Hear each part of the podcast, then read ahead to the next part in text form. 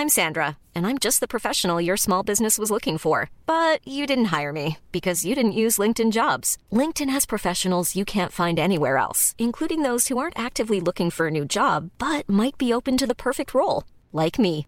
In a given month, over 70% of LinkedIn users don't visit other leading job sites. So if you're not looking on LinkedIn, you'll miss out on great candidates like Sandra. Start hiring professionals like a professional. Post your free job on linkedin.com/people today.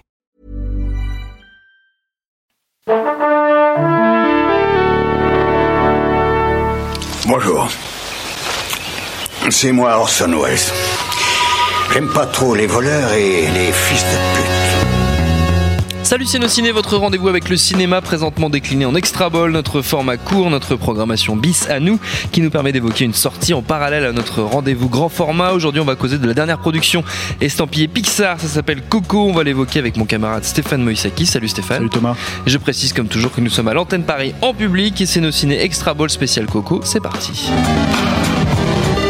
Monde de merde. Pourquoi il a dit ça? C'est ce que je veux savoir. Coco, c'est donc l'histoire du jeune Miguel Rivera, un jeune Mexicain dont le rêve le plus cher serait de vivre de la musique comme son idole, le défunt chanteur Ernesto de la Cruz. Seulement voilà, la musique est bannie dans sa famille à cause de son arrière-arrière-grand-père qui a choisi de vivre de la musique et d'abandonner sa famille.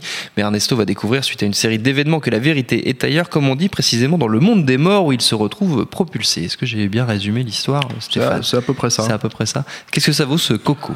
Bah écoute, ça fait partie de la frange des bons Pixar. Parce que, comment dire. Il y a le bon Pixar, le bon Pixar il, il est bon quoi. Puis il y a le mauvais Pixar. Le est Pixar, pas- qui est pas très bon. il est pas bon. Euh, non, le- quand je dis la frange des bons Pixar, c'est-à-dire que c'est un peu. Généralement, c'est quand même des films de qualité. hein. On Mm. n'est pas chez, euh, chez euh, comment dire, euh, DreamWorks ou Fox ou je sais pas quoi. Enfin, c'est pas l'âge de glace 12, quoi. Mais le truc, c'est que. Non, mais. Non mais Et, euh, Ok, ok. et le- donc le truc c'est que que mais le truc c'est qu'on sait que depuis quelques années euh, il y a euh, cette espèce de de- d'obligation de, de rempiler sur les licences. Alors euh, euh, évidemment on attend tous euh, les Indestructibles 2 sans problème. Forcément, on voilà, a découvert euh, d'ailleurs récemment le, la bande-annonce qui voilà. nous a un petit peu hypé quand même. mais bien sûr, de toute façon, toute un, un film de Brad Bird c'est un cadeau donc il faut aller les voir. il faut se jeter Euh, dessus. quoi que ce soit. Euh, mais bon, pour comment dire la qualité éventuelle d'un d'Indestructible 2 euh, qu'on attend beaucoup, il y a aussi du Cars euh, 2, 3, enfin 12. ce voilà, c'est ce genre de truc en fait un petit peu du Planes, enfin même si c'est pas tout à fait Pixar, mais Oui, ça, ça, dé- ça, déroule, ça déroule de là. Et du coup en fait voilà, c'est euh, c'est une fois sur deux à peu près qu'on a euh, comment dire une nouvelle euh, f- pas franchise mais une nouvelle euh, création originale, voilà. une nouvelle création originale. Donc là-dessus, euh, ça fait plaisir de voir que ça fonctionne euh, vraiment bien, que c'est un film euh, assez somptueux visuellement. Euh, moi, ce qui, dans ton résumé, ce qui est intéressant, c'est les détails, en fait. Le- Vraiment, le, le, le, le truc qui, pour moi, vend clairement le film. Il y a deux, deux choses, en fait, que j'aime beaucoup dans le film. C'est euh, probablement parce que je m'y retrouve un petit peu euh, de manière presque personnelle, en fait. C'est c'est, ton résumé de la famille, en fait, où la musique est Mm. bannie. C'est c'est un truc qui est assez intéressant parce que c'est euh, c'est rare, je trouve, dans, dans un film d'animation pour enfants. Euh, qui finalement est assez familial, hein, qui s'adresse à tout le monde. C'est peut-être pour ça qu'ils y arrivent aussi chez Pixar et qu'ils se le permettent. C'est rare de, de, voir le fonctionnement, le véritable fonctionnement d'une famille tribale. Oui. Euh, avec euh, comment dire euh, la notion qu'un personnage à l'intérieur ne puisse pas exister en tant qu'individu mais en tant que, que, que- membre de cette tribu. que membre de cette tribu et membre et, et comment dire qu'il ait son rôle à jouer on va dire entre Mm. guillemets dans, dans la tribu et du coup je trouve que le- le- la famille en soi qui- ils arrivent à quand même à, à- à la rendre attachante malgré tout vraiment peut aurait pu facilement être détestable en fait et ça c'est un premier truc qui réussissent très très bien euh, et je pense que quand tu abordes ça, euh, enfin, je pense que si j'avais vu ce film quand j'étais gamin, j'aurais abordé l'idée euh, tout simplement que, comme tous les enfants, oui, si tu veux être, euh, si tu veux faire ce, que, tu veux, sois unique, etc., etc. Ce qui est un peu aussi la manière dont on peut voir Happy Feet, par exemple. Mmh, en fait, c'est un peu la logique. Mais quand tu le vois comme un adulte de 40 ans qui joue avec parce que moi j'ai grandi dans une famille similaire en fait qui joue avec ces, ces notions là et qui la musique qui- était bannie dans ta famille, Stéphane non, pas la musique, mais d'autres. Non, non, non, c'est pas, c'est pas une question de ça, c'est vraiment une question d'être de, de, Tribal, de- de- oui. voilà, d'avoir un fonctionnement euh, les uns sur les autres, quoi. Ouais. Ce qui est vraiment, euh, voilà, et, et c'est intéressant en fait de, te dire que c'est un film qui s'adresse effectivement aussi aux adultes Oui. qui peuvent traverser ce genre de choses. Euh, assez, comment dire, basiquement, c'est aussi un film sur le deuil, et de toute évidence, puisque c'est le sujet du film, quoi. Euh, et euh, l'idée de, de garder en mémoire euh, les membres des personnes qu'on a aimées et d'arriver à traverser ces choses-là. Et là-dessus, il le joue aussi.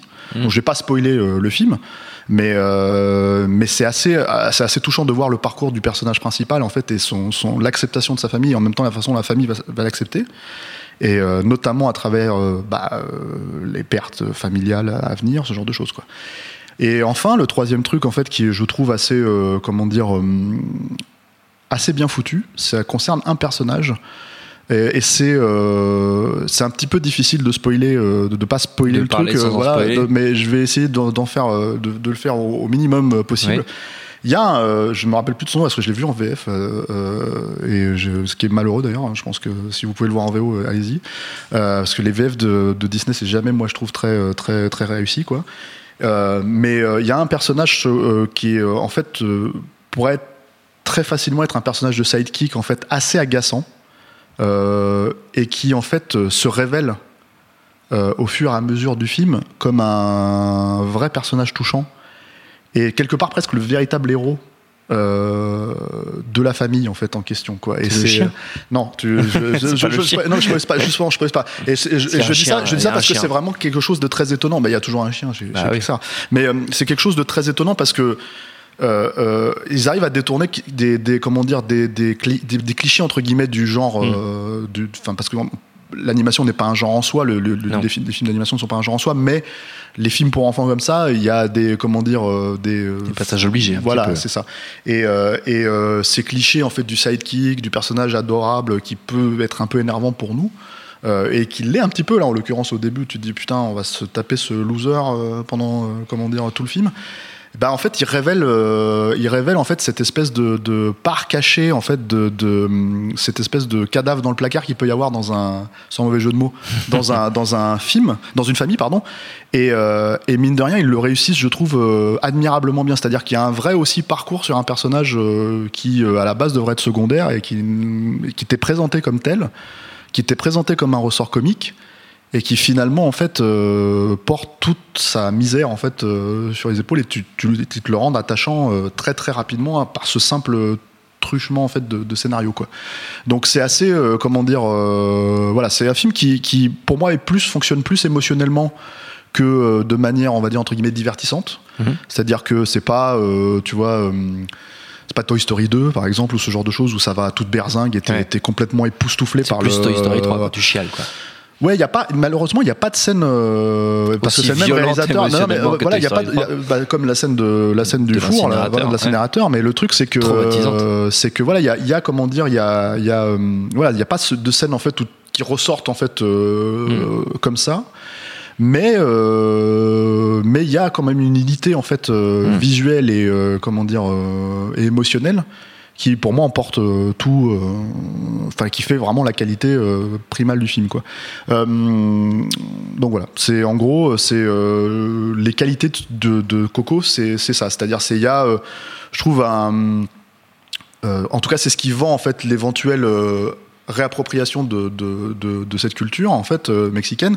C'est de cette légende mexicaine en fait c'est cette idée que, que les, les, les, réalisateurs les scénaristes ont parfaitement compris les subtilités en fait de, de, voilà de- du fonctionnement tribal, de, de, l'importance de la tradition, euh, des euh, comment dire des obligations et, euh, et qui finalement ils arrivent à très bien retomber sur leurs pieds et à détourner euh, ces choses-là pour les rendre euh, comment dire euh, enfin c'est psychologiquement euh, valide et, euh, et empathique. Donc voilà, c'est euh, c'est euh, haut- vraiment hautement recommandé quoi. Est-ce que t'as plus pleuré que pour Inside Out? Non, parce que c'est encore une fois, c'est pas le même. euh, alors c'est intéressant T'as parce que moins c'est pleuré pas. que pour Inside Out. Bah oui, parce que c'est pas encore une fois, c'est pas la même valeur euh, émotionnelle. Et puis il faut, savoir à, quel moment tu pleures hein, dans Inside Out. Moi, par exemple, Quand je il sais- abandonne son ami imaginaire. bah moi, tu vois, ce personnage-là, ce personnage-là est tellement bizarre que que, que j'ai- eu du mal à. À- trop rationnel, à- Stéphane. Voilà, ouais, peut-être, mais euh, mais euh, mais c'est pas la même. Encore une fois, c'est pas la même. Ah, mais parce que t'es un enfant. C'est pour ça. Thomas Rozek, malgré cette barbe euh, virile, tu vois. Euh, voilà, donc Coco te parle aussi. Ah Euh, oui, tu vois, j'irai. parlera, parlera à ton cœur, quoi. J'irai, Voilà. j'espère. Mon cœur pensera à toi à ce moment-là. Merci beaucoup Stéphane Coco. Donc le dernier Pixar à voir au cinéma, au cinéma fait, ouais. évidemment. Euh, merci Stéphane, notre temps est écoulé. Merci à Jules à la technique, merci à l'antenne Paris, au public pour l'accueil. Binge.audio pour toutes les infos utiles. Et on vous dit à très vite. Rosebud